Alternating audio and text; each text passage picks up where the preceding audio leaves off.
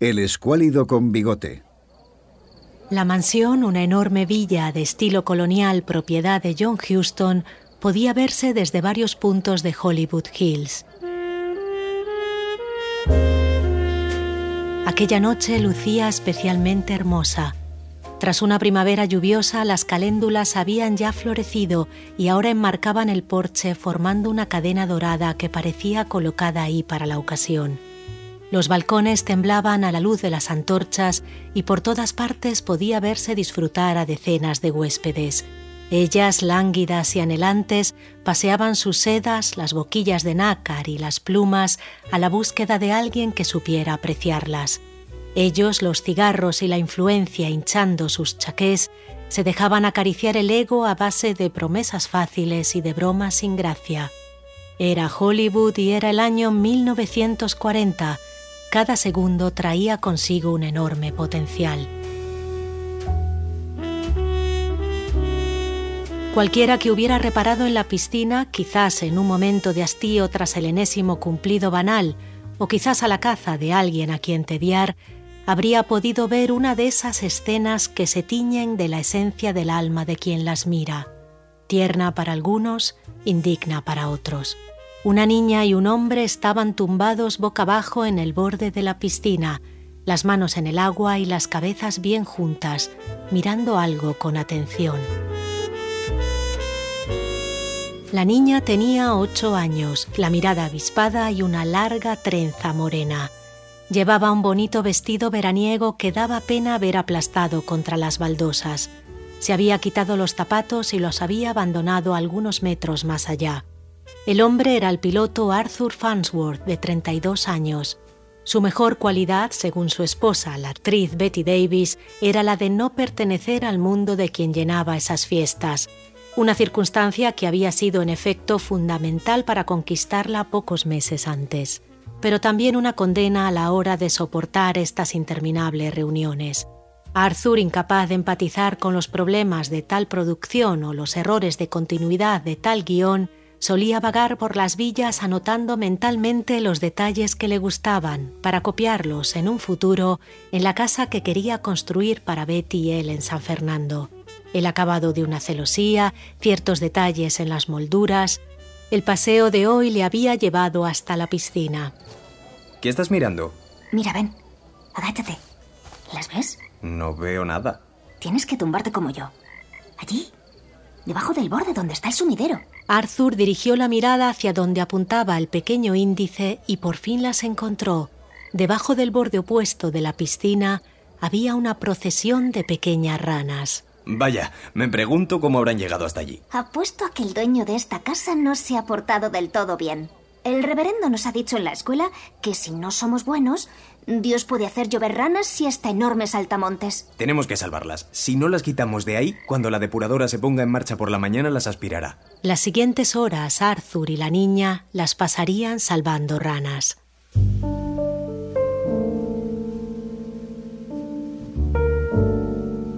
Tres años más tarde, el 25 de agosto de 1943, Arthur Farnsworth seguía aburrido. Su mujer estaba, como siempre, en pleno rodaje y él no sabía cómo matar el día. Era un miércoles y en el cine Pantage de Hollywood Boulevard proyectaban la película Mr. Lucky con Cary Grant y Lorraine Day. This is quite a surprise. Not particularly. It so happens I rather expected it. Arthur pensó que una comedia era justo lo que necesitaba y condujo desde su casa en el barrio de Glendale hasta el boulevard para asistir a la sesión matinal. Un par de horas después, Dave Friedman, propietario de la licorería Regent situada a dos portales del cine, oyó un grito de dolor. Salió a la calle justo a tiempo para ver cómo Arthur caía de espaldas y se golpeaba la cabeza contra la acera. Cuando llegó la ambulancia, el marido de Betty Davis se encontraba ya en coma. Moriría ese mismo día, a las seis y media de la tarde. La autopsia reveló que Arthur se había mareado porque tenía un gran coágulo presionando la parte derecha de la cabeza. El especialista del hospital declaró que el coágulo no se había formado ese día, llevaba tiempo ahí y era el resultado de una fractura en el cráneo.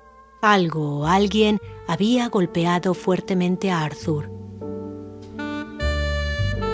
La policía decidió interrogar a Betty sobre el asunto y la diva se presentó en la comisaría en compañía de un médico porque, según dijo, entre hipos y sollozos estaba destrozada. Ella y Arthur habían sido compañeros de instituto en la adolescencia, en Vermont. En 1939, Betty decidió comprar una cabaña en las montañas de New Hampshire y el destino los había reunido de nuevo. Arthur, que en verano era piloto comercial, en invierno trabajaba en la famosa escuela de esquí Peckett's, muy cerca de la nueva propiedad de Betty. La pareja se había casado enseguida, causando un gran revuelo mediático. Durante el interrogatorio, la policía preguntó a la Davis si su marido se había dado algún golpe, y ella dijo que sí, que recordaba perfectamente que meses atrás Arthur se había caído por las escaleras cuando corría a responder al teléfono. Esa noche, junto al comisario jefe, estaba de turno de guardia un nuevo inspector recién llegado de San Francisco. No sé, comisario. Hay algo que no me encaja. Esto es Hollywood, inspector.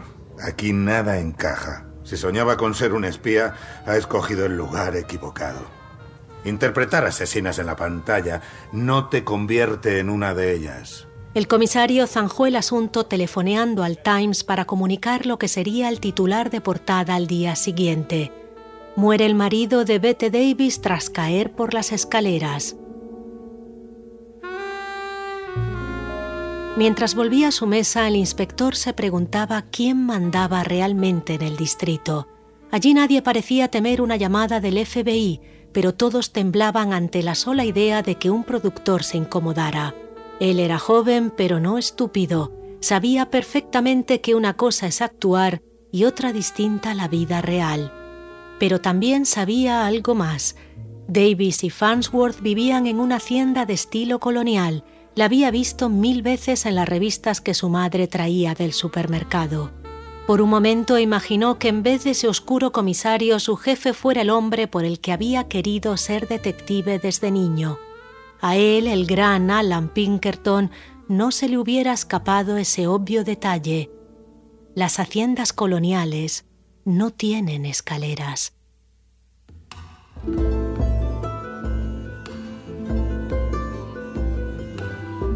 Alan Pinkerton había emigrado desde Glasgow a Illinois en 1842 con 23 años. A su llegada consiguió trabajo como tonelero, el oficio que había aprendido en Escocia. Una mañana, mientras paseaba por los bosques de Dandy recogiendo madera para sus barriles, se encontró con una banda de estafadores. Decidió esconderse y observar sus movimientos y cuando obtuvo suficiente información fue a visitar al sheriff. La banda resultó ser parte de un grupo más grande de forajidos, los llamados Piratas de la Pradera, un conjunto de ladrones, falsificadores y asesinos que tenía atemorizada la región. Impresionado con las dotes de observación de Pinkerton, el sheriff le ofreció un trabajo. Alan se convirtió así en el primer detective privado de la policía de Chicago. Un año más tarde, en 1850, Pinkerton fundó junto al abogado Edward Racker la agencia de detectives Pinkerton ⁇ Co. Para promocionarse cubrieron la ciudad de pósters en los que podía leerse Nunca dormimos encima de un ojo abierto. El lema tenía gancho y pronto se llenaron de encargos. En aquel entonces los asaltos a los trenes tenían al gobierno local desesperado Pinkerton, sagaz y valiente como pocos, consiguió encontrar el paradero de los ladrones y se ganó así el aprecio del que entonces era el abogado de la empresa de ferrocarriles de Illinois, Abraham Lincoln. Cuando estalló la guerra civil, Pinkerton resultó de enorme ayuda para el ejército de la Unión y uno de sus logros más sonados fue evitar un intento de asesinato a Lincoln días antes de su nombramiento. Aquello le daría fama en todo el país y convertiría a la Pinkerton en una gran agencia llena de investigadores que soñaban con resolver mil casos para alcanzar la reputación de Alan. Entre ellos la primera mujer detective, Kate Warner, una chica osada y creativa que solía disfrazarse de adivina para sacar información a los sospechosos. Pinkerton la estimaba muchísimo En su libro El espía de la rebelión, que sigue considerándose hoy en día un manual fundamental para acercarse al mundo del espionaje, la describe con gran admiración y cuando ella falleció repentinamente, él ordenó enterrarla en su panteón familiar, como si fuera una hija más. Tras una vida afrontando todo tipo de peligros, Pinkerton murió de la forma más absurda. Tropezó, se mordió la lengua y la herida se gangrenó, causándole la muerte. Era 1884 y tenía 64 años. La agencia, en cambio, le sobrevivió y tras la muerte de Alan contaba con más hombres en plantilla, 32.000, que el ejército del país. Para evitar que se volvieran mercenarios, el Estado ofreció ayudas a todo el que quisiera unirse al FBI, que usó la enorme lista recopilada por Pinkerton para su primer archivo de delincuentes. Muchos de los que hicieron el cambio se arrepentirían al descubrir que quien estaba al mando allí, J. Edward Hoover, era un hombre cobarde y mentiroso, totalmente opuesto a Pinkerton. Otros se adaptaron y formaron un cuerpo de élite muy respetado dentro del FBI. La foto de un grupo de Pinkertons custodiando el ataúd de Marilyn Monroe durante sus largos funerales pasaría a la historia. Hemos protegido a la señorita Monroe durante años, aseguró el director del cuerpo. No vamos a dejarla sola hoy.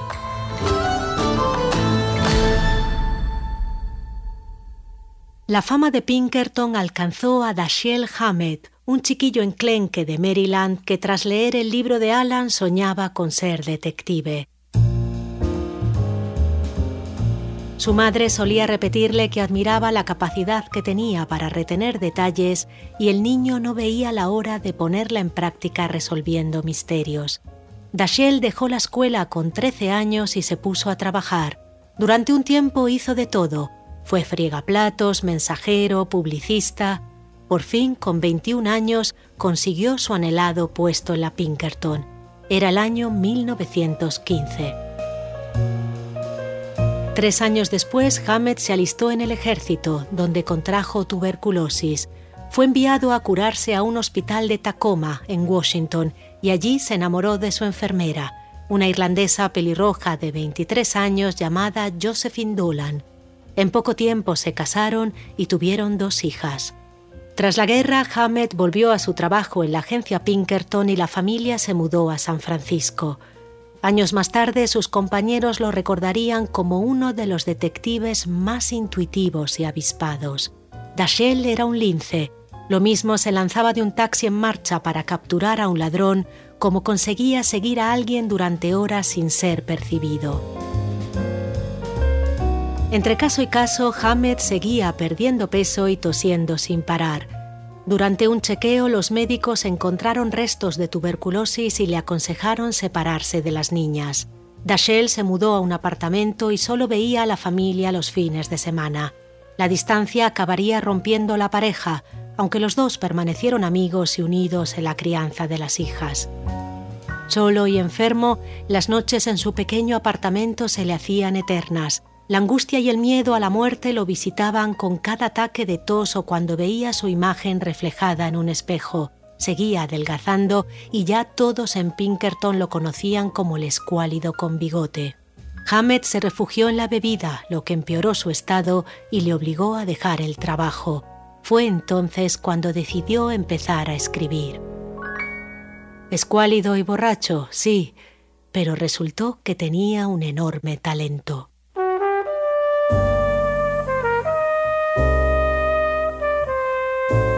Llenó páginas con lo que era más conocido para él, su trabajo y las calles donde lo ejercía. Dublín tiene a James Joyce, Los Ángeles a Raymond Chandler, San Francisco, esa ciudad que como él se fatigaba al respirar ahogada en la niebla, se unió a Hammett, acogió sus historias y les proporcionó el escenario perfecto. La inquietante bahía con sus noches llenas de misterio, la sirena de Alcatraz sobrecogiendo cada atardecer, Chinatown con sus salones de opio y el Golden Gate enmarcando siempre el horizonte. En aquel entonces las revistas pulp arrasaban, especialmente entre la clase obrera cada vez más alfabetizada y ansiosa de lecturas fáciles y baratas. En 1922, una de las más exitosas, Black Mask, le dio una oportunidad y publicó uno de sus relatos. Hammett se negó a crear un detective elegante y moderado como los de Agatha Christie o Conan Doyle. Tras años en el oficio sabía que los verdaderos agentes solían ser personas mucho más complejas, hombres solitarios y de aspecto dejado, con una piel dura camuflada tras el sarcasmo. Se negó incluso a darle un nombre, porque pensaba, los mejores investigadores no son nadie más allá del trabajo. Nació así el agente de la Continental, uno de los mayores símbolos del género hardboil junto con los protagonistas de sus dos compañeros en la revista Black Mask, el Philip Marlowe de Chandler y el Race Williams de Carol John Daly. Para Hammett, el agente de la Continental era todo menos fascinante, un hombre con sobrepeso, arisco e impaciente, siempre metido en antros con una copa en la mano y un cigarro en la otra. Pero era, eso sí, un detective brillante y eficaz.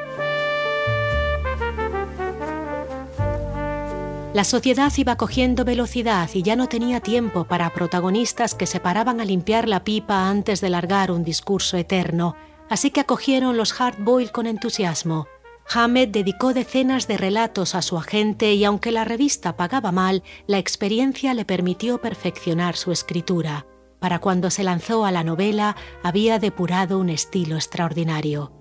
Tras dos novelas protagonizadas por el agente de la Continental, Hammett condensó todo lo aprendido en un nuevo personaje, Sam Spade, el protagonista del Halcón Maltés. Don't be too sure I'm as crooked as I'm supposed to be.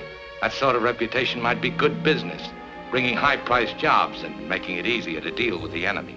Sam es agresivo, cínico y severo, pero siempre honesto Va al grano, le resbala el qué dirán y solo quiere resolver el misterio para el que le han pagado, sin más. Y sin embargo, la distancia que irradia es justo lo que nos atrae hacia él. Fue llevado al cine en tres ocasiones. Ricardo Cortés lo interpretó en el año 1931 con relativo éxito y Warren William fracasó en su versión de 1936. Por fin, en 1941, John Huston encontraría al hombre ideal. En teoría, Humphrey Bogart no debería haber funcionado. En el libro, Sam Spade es corpulento y de cabello claro. Hammett lo describe como un agradable Satanás rubio. Pero Bogart acababa de estar fenomenal junto a Aida Lupino en El último refugio y Houston quiso darle una oportunidad resultó tan perfecto que a partir de entonces todos los demás detectives del cine serían meras imitaciones de su interpretación. Su versión de Spade nos muestra un hombre de enorme instinto que parte siempre de la presunción de que todos quieren engañarlo. Es como los buenos jugadores de póker, sabe fingir si su mano es mala y cuando le toca una buena le saca el máximo partido. Hammett dio a Spade inteligencia e intuición, Bogart le añadió todo su carisma. Houston, que respetaba muchísimo a Hammett, dejó casi todos los diálogos tal cual estaban en el libro. Además, en la oficina de Sam Spade colocó un cuadro con la famosa publicidad de Pinkerton, aquel gran ojo con la frase Nunca dormimos para homenajear el pasado del escritor. Eran el equipo perfecto. Juntos inauguraron el género noir y cambiaron el cine para siempre.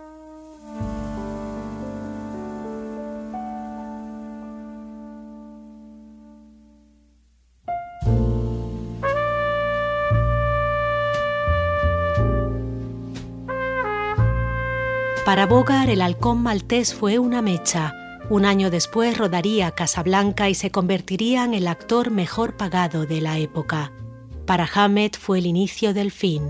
Tras escribir la que consideraba su mejor novela, La llave de cristal, la Paramount le ofreció un contrato y se mudó brevemente a Hollywood donde conoció a una guionista, Lillian Hellman, con la que estaría el resto de su vida. Dos años más tarde escribió El hombre delgado, y después, repentinamente, se convirtió en el protagonista de su mayor misterio. Su creatividad se extinguió.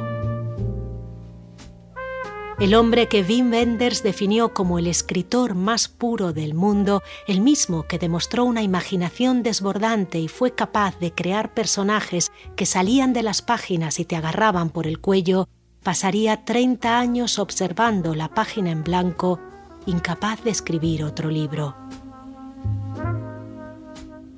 Sin una pasión que lo alejara de la bebida, Hamed cayó en una espiral destructora.